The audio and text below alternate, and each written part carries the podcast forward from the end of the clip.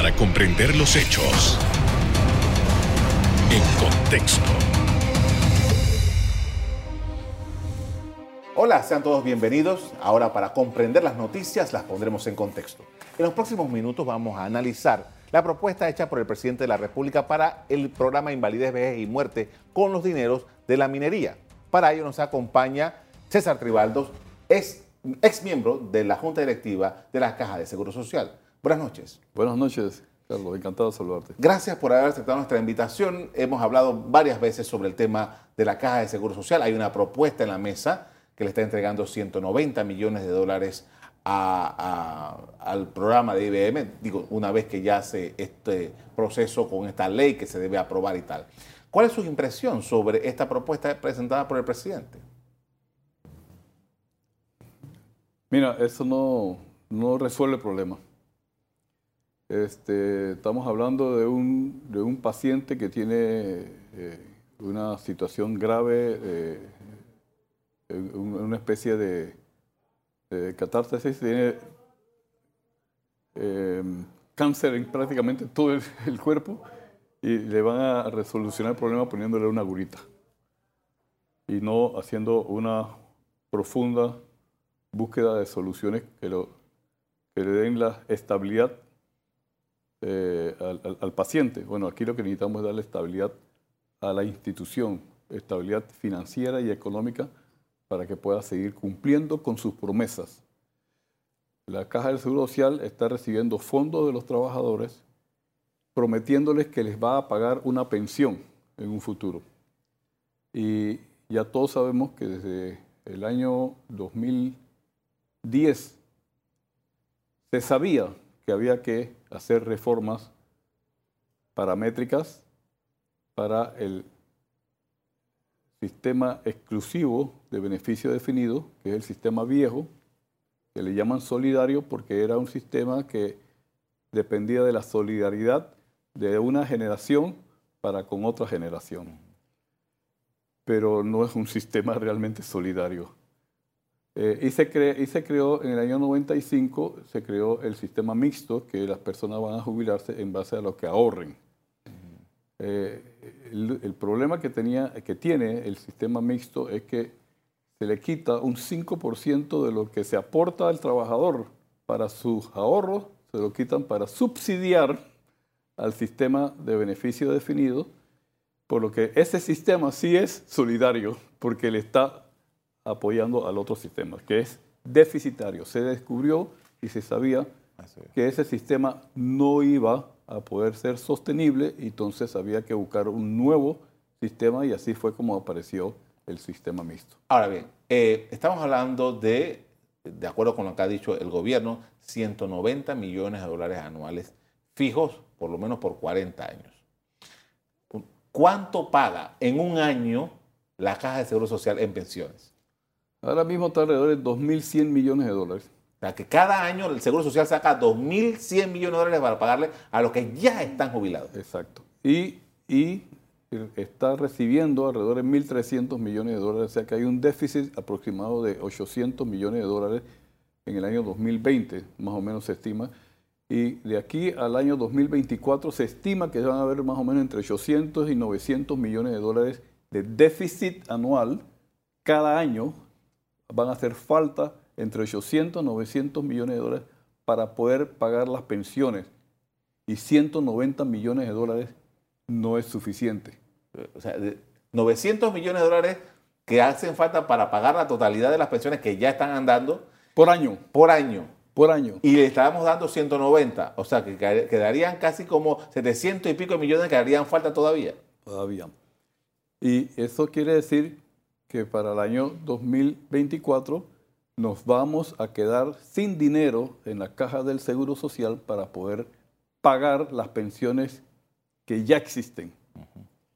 Para que tengas una, idea de la, de la magnitud del problema, hacen falta para poderle garantizar a los que ya están jubilados, a los que ya están jubilados, hacen falta casi 19 mil millones de dólares para garantizar el pago de las pensiones de los que ya están jubilados. O sea, casi el presupuesto de un año de la República de Panamá. Y tenemos, y tenemos, eh, teníamos alrededor de 1.200 millones de dólares en reservas que, se, que quedan todavía porque se lo han estado comiendo. Se han estado comiendo las reservas. Habían dos mil y tantos millones de dólares hace dos años, tres años. Ahora solamente quedan como 1.200 millones de dólares y hay un fideicomiso en el Banco Nacional por alrededor de 1.200 millones de dólares más. Y esa plata se la estamos comiendo a base de 800 millones de dólares que, de, de, déficit que tenemos anual, anualmente.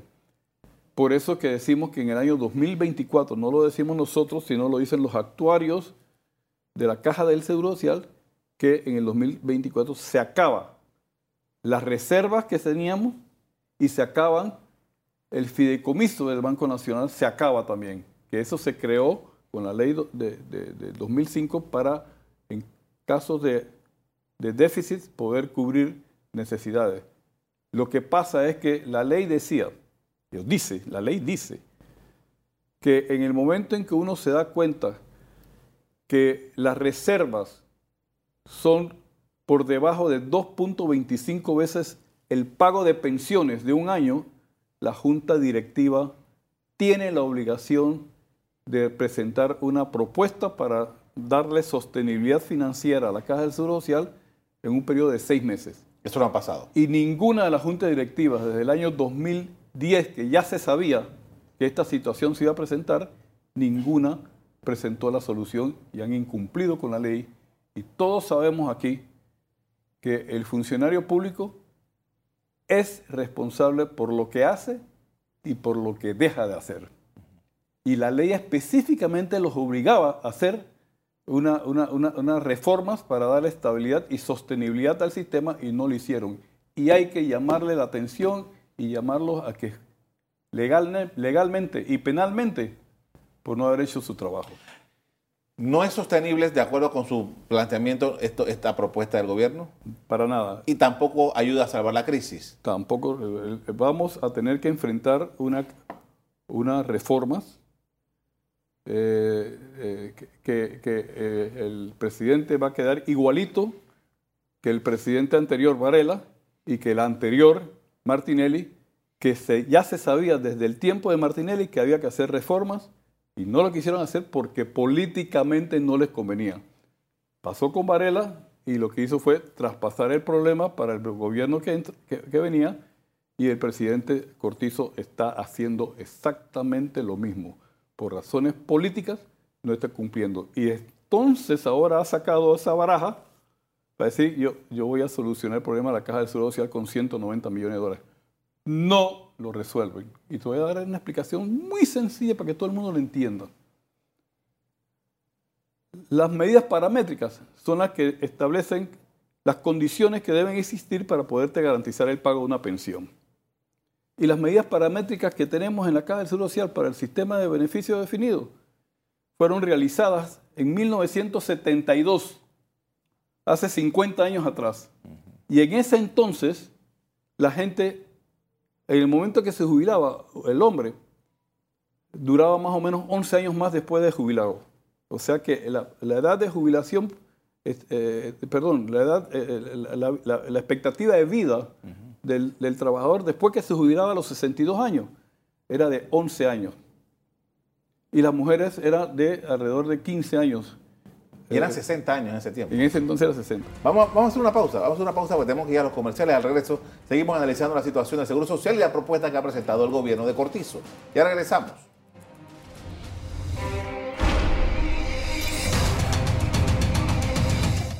Estamos de regreso hablando sobre la situación del Seguro Social y la propuesta que ha presentado el gobierno del presidente Cortizo y estábamos analizando la parte con eh, eh, César Tribaldos acerca de eh, cómo ha cambiado la configuración o, la expectativa de vida de los panameños, cuánto cobraban hace 50 años y cuánto cobran hoy día. Usted me explicaba, hace 50 años la, la, expectativa de vida era 11 años después de la edad de jubilación. Se jubilaban a los 60 años, hasta los 71, 72. Ahora hay una diferencia que del doble o triplica. Sí, eh, eh, eh, te explico. Gracias a los avances tecnológicos y, y, de médicos, ahora la gente vive mucho más tiempo de lo que vivía hace 50 años atrás. y se debió haber ido ajustando esas medidas paramétricas en el tiempo para poder garantizar la pensión. ¿Y, qué pasa? Que hoy día tenemos unas eh, medidas paramétricas basadas en que el, el, pensionado va a vivir 11 años, como vivía en ese entonces. Y las mujeres vivían 15 años, más después de jubilado. Hoy día, un hombre que se jubila a los 62 años vive un promedio de 21 años más y solamente pagó por 11. Y la mujer vive 29 años más porque se jubila 5 años antes y vive 3 o 4 años más que los hombres. Entonces ellas cobran por 29 años cuando solamente han pagado por 11 años. Eso lo que significa es que se saca de la bolsa más dinero de lo que entra a la bolsa, porque eso funcionaría si las si las nuevas generaciones fuesen más. Pero las nuevas generaciones, y eso nos dimos cuenta en el año 2025, y por eso se introdujo el sistema mixto, es que las familias estaban achicándose. Cada vez, anteriormente, las familias eran de 8, 10, 12 hijos, y después de 4 o 6 hijos, y después de, de, 2 o 4 hijos. Hoy día las personas no que quieren tener un máximo de 2 hijos, y si acaso uno, y hay muchos que tampoco quieren tener hijos. Entonces, eso hace que más complicado la cuestión, porque también ahora trabaja hombre y mujer, anteriormente trabajaba el hombre solamente. Entonces hay cada vez menos. Entonces por eso se buscó un sistema de ahorro, el sistema mixto, un sistema de ahorro para recibir una pensión en base a lo que tú ahorraras para poder eh, darle sostenibilidad al sistema.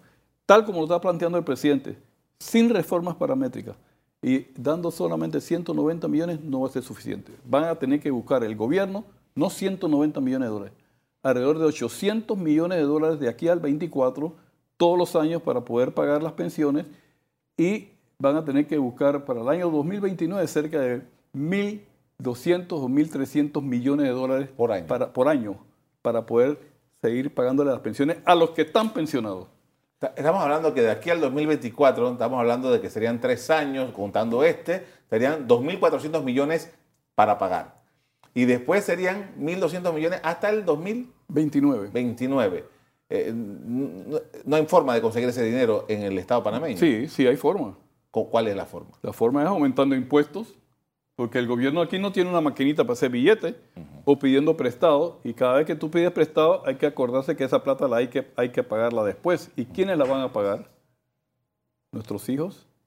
Inclusive muchos de nosotros vamos a seguir pagándolo todo aquel que está aportando en este momento al sistema de beneficio definido no tiene un solo real en la caja del Seguro Social que le garantice su pensión. Lo que, lo, que, lo que, hoy están pagando. Aportando. Aportando a la caja del Seguro Social no tiene en este momento ni un solo centavo. Lo que debió haber dicho el señor eh, eh, presidente, debió haber dicho, hay que hacer un sacrificio y vamos a dar estos 190 millones, pero vamos a tener que ajustar algunas medidas paramétricas para poder garantizar la sostenibilidad del sistema. Si no lo hacemos, entonces tengo que aumentar impuestos de ITBMS o tendrán que aumentar impuestos de inmuebles o impuestos sobre eh, toda clase de impuestos para poder... Ahora, la Caja de Seguro Social y el programa de IBM, pero más bien la Caja de Seguro Social se enfrenta a un problema de credibilidad, un problema de confianza.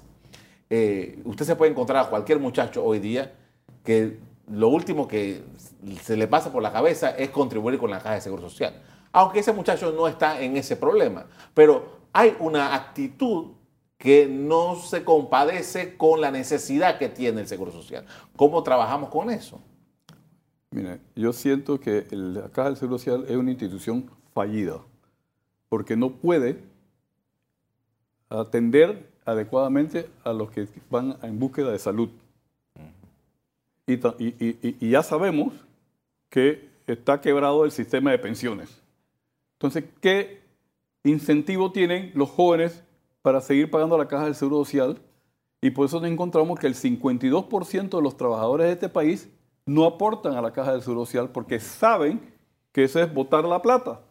En cambio, ellos pueden comprar un seguro privado que les dé salud y cuando tienen un problema, enseguida lo atienden en cualquier clínica privada, lo atienden y el seguro se encarga. Y si hay medicamentos, te los pagan también el seguro. Y hay eh, eh, eh, las operaciones, no tienen que esperar dos años ni tres años. Enseguida te hacen la operación. Entonces, el caja, la caja del Seguro Social tiene que rehacerse nuevamente para que pueda cumplir con la promesa que le da al trabajador. Que pueda, para darte un ejemplo, en la caja del Seguro Social nosotros tenemos 36 mil y tantos trabajadores. Y de esos 36 mil y tantos trabajadores, contamos que del año 2015 al 2019 hubo un incremento en la planilla de 22% anual promedio en esos cinco años. Anual. Anual. Incremento en la planilla. No es aumento, no, no. Es que también mucha gente que emplearon, porque los diputados se han encargado de utilizar la caja de seguro social como una fuente para colocar a sus partidos. Pero, pero, para terminar. Y sin embargo, en medicamentos e insumos solamente gastaron en esos cinco años el 2% promedio anual. Para ellos es más importante es el nombramiento de botellas o amigos del partido que resolver el problema de los trabajadores que aportan a la cárcel. Hay que hacer una reestructuración para que sea una institución realmente autónoma. Se me acaba el tiempo en este bloque y, quiero uh, rescatar algo que ustedes dicen que es, una, este, según su criterio, es una institución fallida. Y, está la OIT trabajando o debe estar por hacer un, informe o un reporte, una investigación sobre la, situación financiera del Seguro Social. Pero sobre la base de lo que le dieron el año pasado, la OIT dijo que había información vaga, datos inexactos, datos desactualizados, inconsistencias sobre la reserva y posibles ah, ah, subregistros en el sistema. ¿Cómo pinta esto a la Caja de Seguro Social? Bueno, lo que está diciendo es que las cifras van a ser peores de las que se presentaron. Porque estas cifras, por ejemplo, y, es parte de lo que ellos critican, es que eh, los actuarios solicitaron que le dieran la información que hacía falta. Por ejemplo, las personas que han aportado 20 años o 25 años de cuota o 30 años de cuota, pero que no pagaron eh, porque dejaron de trabajar o porque eh, tuvieron que, eh, por alguna razón, dejar de trabajar este, y no pagaron cuotas en el año anterior, eso no lo califican como una cuenta por pagar para la caja del Seguro Social, porque como esa persona tiene ya, ya tiene derecho a una jubilación. Y eso es inconsistente, eso, eso es una cosa que debió haberse metido. Si hay una persona que haya aportado 10, años de cuota, o 20 años de cuota, o 30 años de cuota, y no trabajó el año pasado por X, Y o Z motivo, tiene que mantenerlo como un contingente que va a pedir su pensión en algún momento. Bueno, el hecho de que no haya cotizado el año anterior, no lo incluían dentro de las corridas, de las corridas actuariales. Y esa es parte de la inconsistencia, por eso es una responsabilidad de la misma institución y eso eh, los, actuarios pidieron que se le corrigiera, yo no sé si se lo habrán corregido ya, pero la OIT lo anunció y eh, cuando salga la de la OIT, las cifras van a ser peores que la que le estoy planteando. Con esto vamos a hacer otra pausa para comerciales. Al regreso seguimos hablando sobre la Caja de Seguro Social y la propuesta que ha presentado el gobierno del presidente Cortizo. Ya regresamos.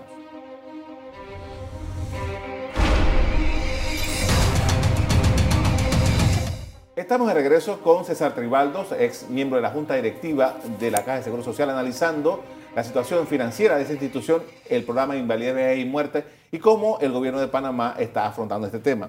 Y eh, esto que eh, se denomina población asegurada inactiva alguien que perdió su empleo y bueno, eh, a lo mejor está vendiendo cosas en la calle y no ha vuelto al sistema, eh, pero que cuando tenga su edad seguramente va a ir al Seguro Social. Esos no están en la cuenta ahora mismo. Si tenían un año de, no pagar cuotas, no lo incluyeron en la, en la, vamos a poner las obligaciones que tiene la Caja de Seguro Social. Pero él va a ir a reclamar su plata, por supuesto, como se dice, ¿no? Así es. Ahora bien, eh, estamos pendientes de que en algún momento de este año la OIT entregue el informe al que se, que se le ha pedido. Es muy probable que sea al final de este año, por lo que se ve.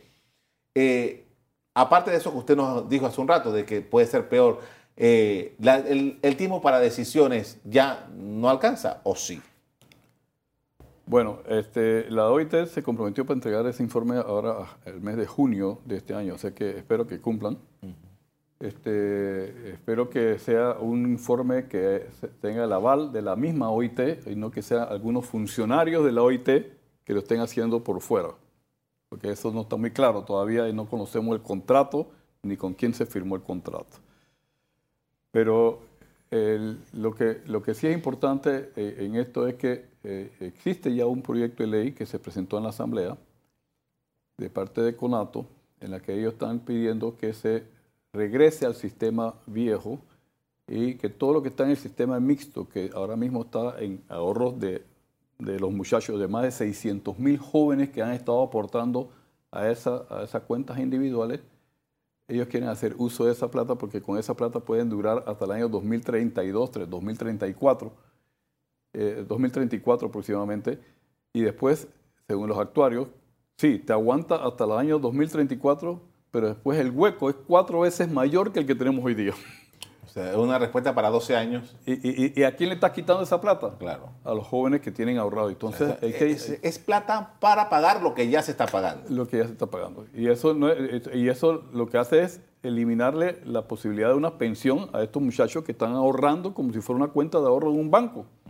Y eso sería eh, un, prácticamente un robo el, quitarle esa plata de, de, esos jóvenes para usarlo para un sistema que no tiene, no tiene sostenibilidad financiera que, para que pueda eh, continuar funcionando por los próximos 50 años, 40 años.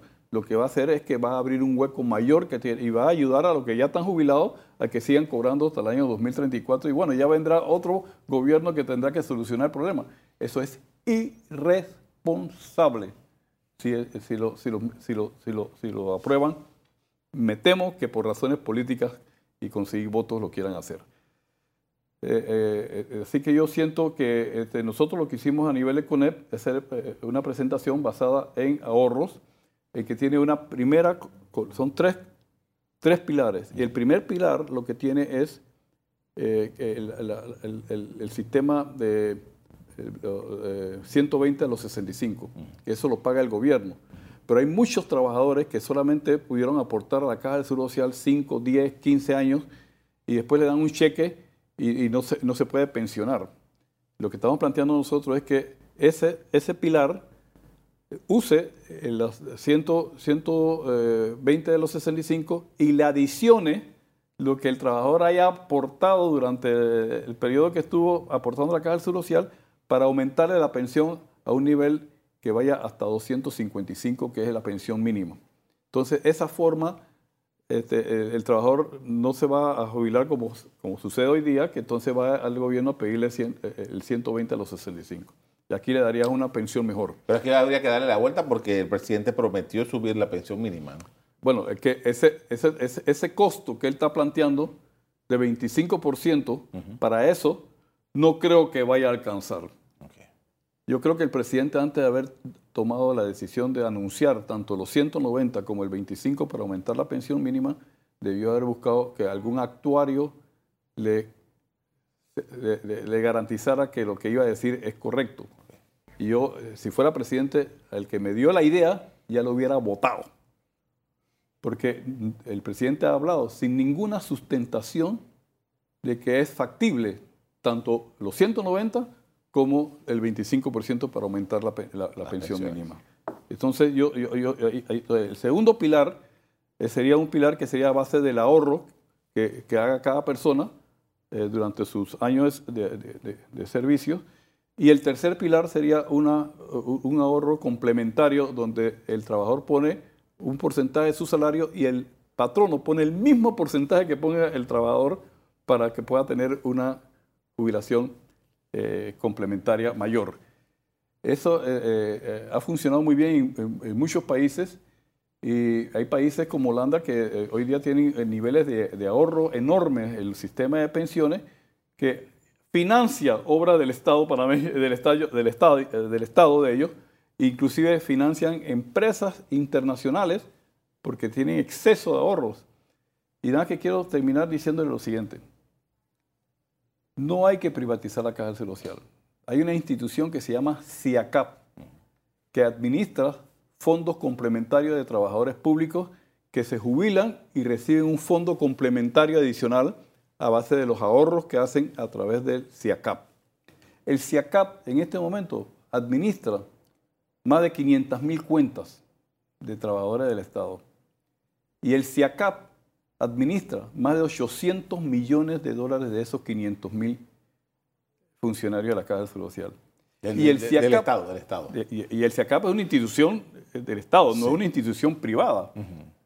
El CIACAP maneja esas, esas cuentas con solamente 36 empleados. 36. ¿Y cuánto tiene la Caja de Seguro Social? 36 mil.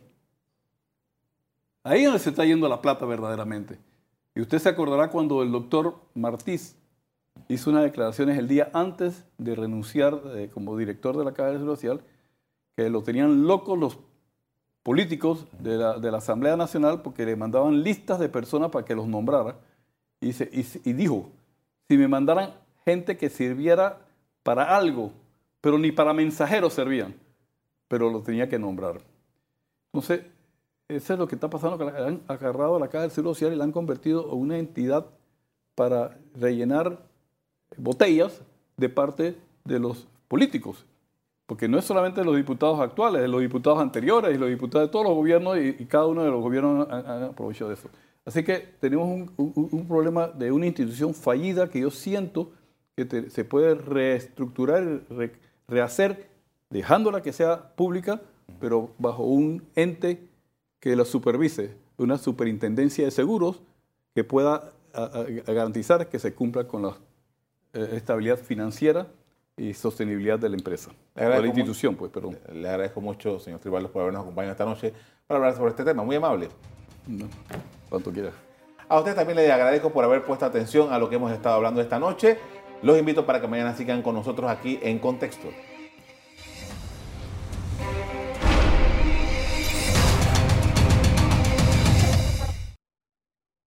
Revive este programa entrando al canal 1 de BOD de Tigo.